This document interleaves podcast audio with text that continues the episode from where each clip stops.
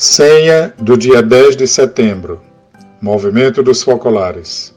Não julgar para não ser julgado. Reflexão Apolônio Carvalho Nascimento.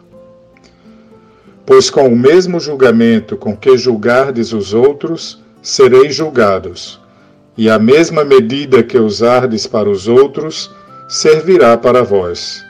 Mateus 7, 2 devemos ter o cuidado de não sermos implacáveis nos nossos julgamentos.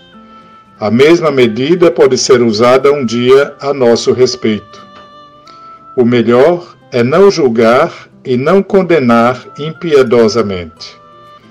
Lembremos que a misericórdia deve nortear a nossa vida.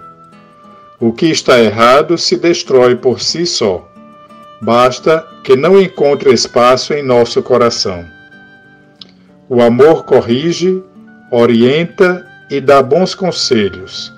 Ele só usa a medida da misericórdia, que analisa o outro pelo seu potencial para o bem.